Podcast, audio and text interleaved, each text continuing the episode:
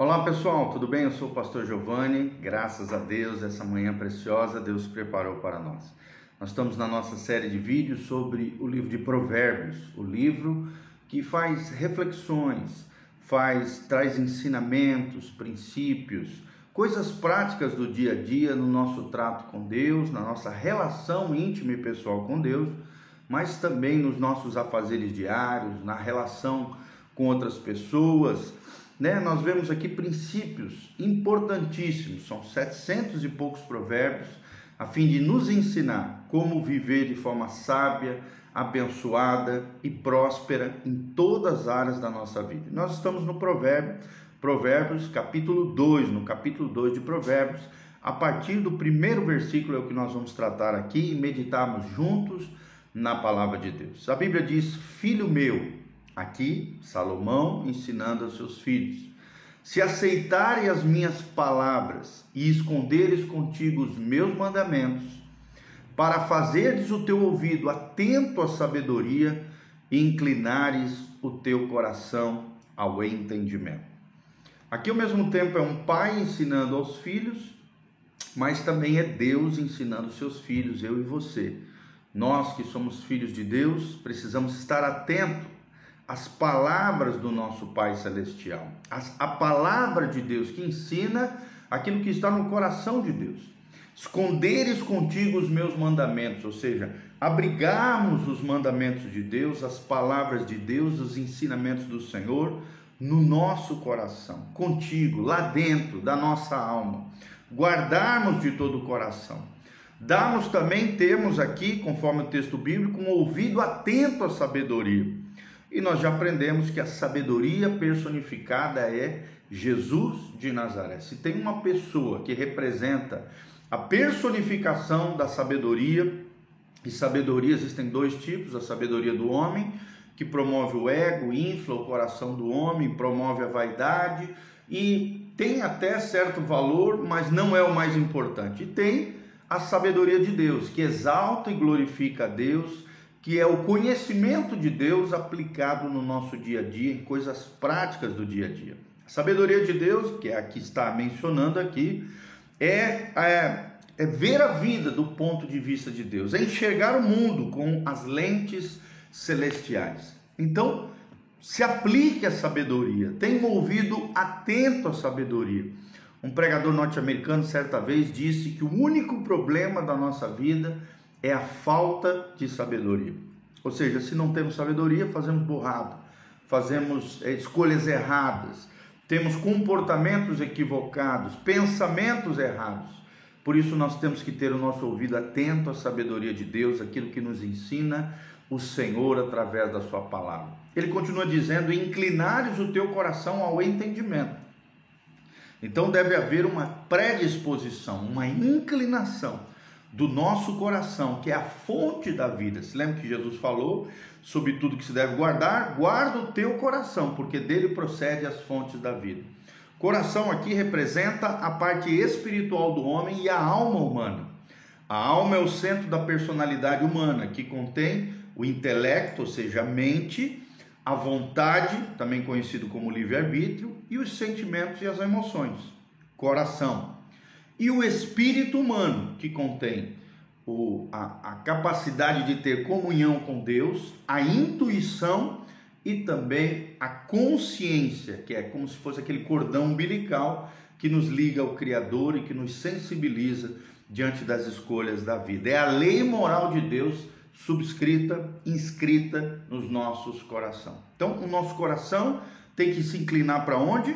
Não é para os prazeres efêmeros, não é para as propostas tentadoras desse mundo, não é para aquilo que o diabo oferece de bandeja, para que você tropece e se afaste do Senhor. Não, o teu coração deve se inclinar na direção do entendimento espiritual. Lá em Colossenses capítulo 1, versículo 12, a Bíblia diz que nós temos que ter três coisas: conhecimento pleno da vontade de Deus, conhecimento da vontade de Deus, nós temos que ter sabedoria e aqui a sabedoria do alto, e temos que ter inteligência espiritual, entendimento. Com entendimento, a vida cristã cresce, floresce, é pujante, ela se desenvolve, ela evolui. através de um entendimento das coisas de Deus. Se você não entender as coisas de Deus, você não vai fazer as coisas de Deus. Então, o que Deus quer transformar é isso aqui, a metanoia, mudança de mente. Romanos 12, versículo 2. Transformai-os por meio da renovação, da metanoia, da mudança da vossa mente, a fim de que vocês possam experimentar qual é a boa, perfeita e agradável vontade de Deus. E que nós não nos moldemos, não tomamos a forma desse mundo, né? os conceitos errados, as vãs filosofias, os equívocos, os enganos, os engodos malignos que esse mundo oferece, os ensinamentos é, é, perversos, corruptíveis que esse mundo sem Deus oferece. E infelizmente, querido, tem muito crente que tem uma mentalidade mundana e não uma mentalidade celestial. Tem muito crente que se move por sentimento, por emoção, por paixão, por impulso, por tesão, seja o que for, mas não por entendimento, por princípios e valores, por convicções em Deus através de um entendimento, de um coração inclinado à sabedoria do alto. No versículo 3: Se clamares por conhecimento, por inteligência alcançares a tua voz. E a Bíblia diz: se nós clamarmos a Deus por conhecimento, nós vamos prosseguir em conhecer mais e mais o Senhor se invocarmos a Deus por inteligência, alçarmos a nossa voz, ou seja, buscarmos diligentemente a inteligência espiritual, o conhecimento do alto, Deus vai nos dar. E aí ele coloca a importância de tudo isso: conhecimento, inteligência, sabedoria, entendimento. Ele disse: como a prata buscares e como tesouros escondidos a procurares. Ou seja, a Bíblia está dizendo que o conhecimento, a inteligência espiritual, o entendimento de Deus, a sabedoria de Deus é mais importante, é mais valiosa do que os bens materiais, seja prata ou seja ouro, seja tesouros escondidos. Nós temos que procurar essa preciosidade, esses tesouros escondidos de Deus através da Bíblia Sagrada. Quando nós estamos abrindo a Bíblia Sagrada, é como se você estivesse abrindo um baú, o baú da felicidade, o baú dos tesouros escondidos de Deus. Aí entra o versículo 5: Então entenderás o temor do Senhor, entenderás o temor do Senhor e acharás o conhecimento de Deus. Ou seja, se abrimos esse tesouro escondido, que é a palavra de Deus, que é a relação íntima e pessoal com o Senhor, através das seis disciplinas espirituais: meditação na palavra, oração, adoração, jejum, serviço às pessoas, aos santos principalmente, né, ao povo de Deus, às pessoas, aos seres humanos, à sua comunidade local e também a comunhão, as seis disciplinas espirituais, vou repetir: meditação na palavra, oração, jejum, jejum, adoração, servir as pessoas e a comunhão com os irmãos. Através dessas seis disciplinas, nós vamos crescendo em sabedoria, em graça. Nós, vamos, nós entenderemos o temor do Senhor e teremos uma vida reverente, consagrada, dedicada, separada, é o que significa a palavra santidade. Não é uma pessoa perfeita no sentido de condição humana perfeita, porque senão seria uma missão impossível para nós como pecadores. Mas sim pessoas que se separam para o propósito de Deus. Pessoas que são separadas para um propósito divino e vão se aperfeiçoando na medida em que se rendem diante de Deus e permitem que o Espírito Santo trabalhe no seu interior, na sua vida e no seu coração. Isso vai gerando temor do Senhor, que é o princípio da sabedoria, que é apartar-se do mal e então você também achará o conhecimento de Deus. Eu não sei vocês, querido, mas eu, você, todos nós, todo ser humano precisa do conhecimento de Deus. O conhecimento de Deus é riquíssimo, é valioso. Olha o que diz o versículo 6: porque o Senhor dá a sabedoria. Então, quem é a fonte da sabedoria do alto? É o Senhor.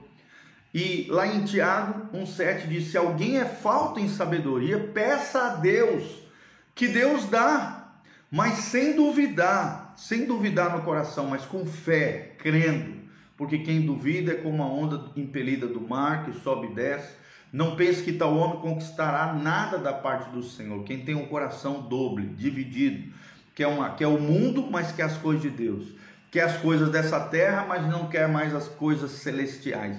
Fica com o coração dividido, não recebe a sabedoria de Deus. Mas se o teu coração estiver inclinado na direção de Deus, o texto sagrado está dizendo que é o Senhor quem dá a sabedoria. Você pode orar pedindo a Deus: Senhor, me dá sabedoria, Senhor, me dá graça. E o texto continua dizendo no versículo 6, parte B: da sua boca, ou seja, da boca de Deus, é que vem conhecimento e entendimento.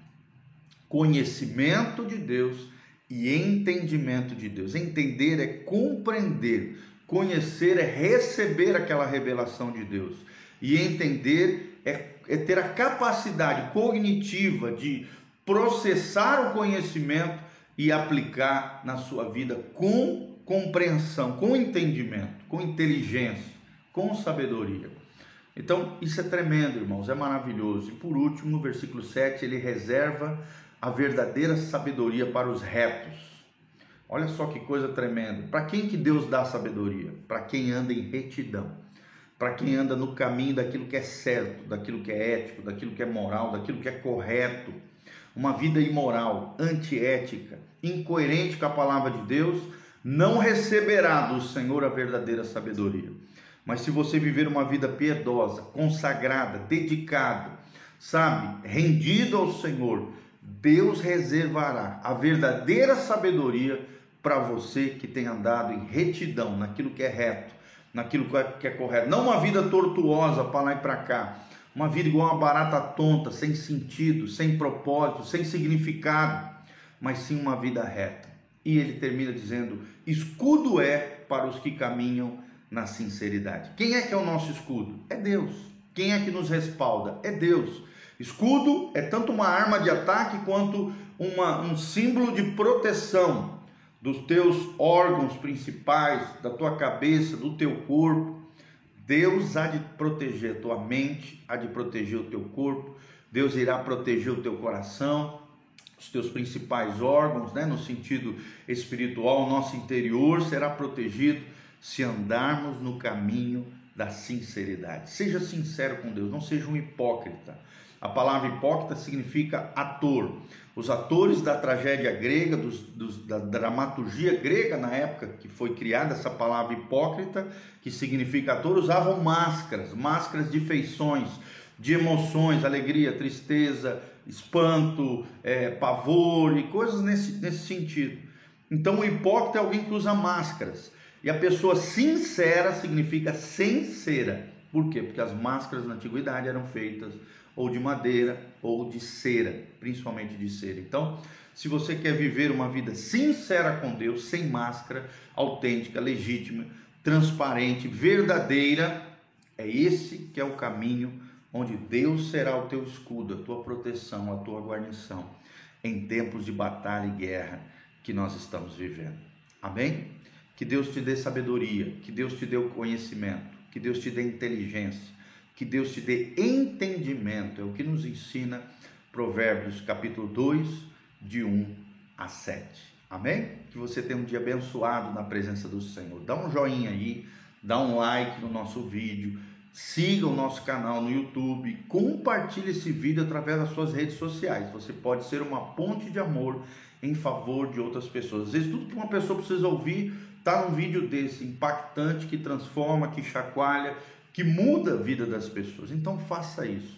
Entre em contato conosco também através das nossas redes sociais que estão aqui debaixo e também aqui embaixo você tem todas as informações de como você pode se tornar um cooperador fiel dessa obra linda que Deus está fazendo.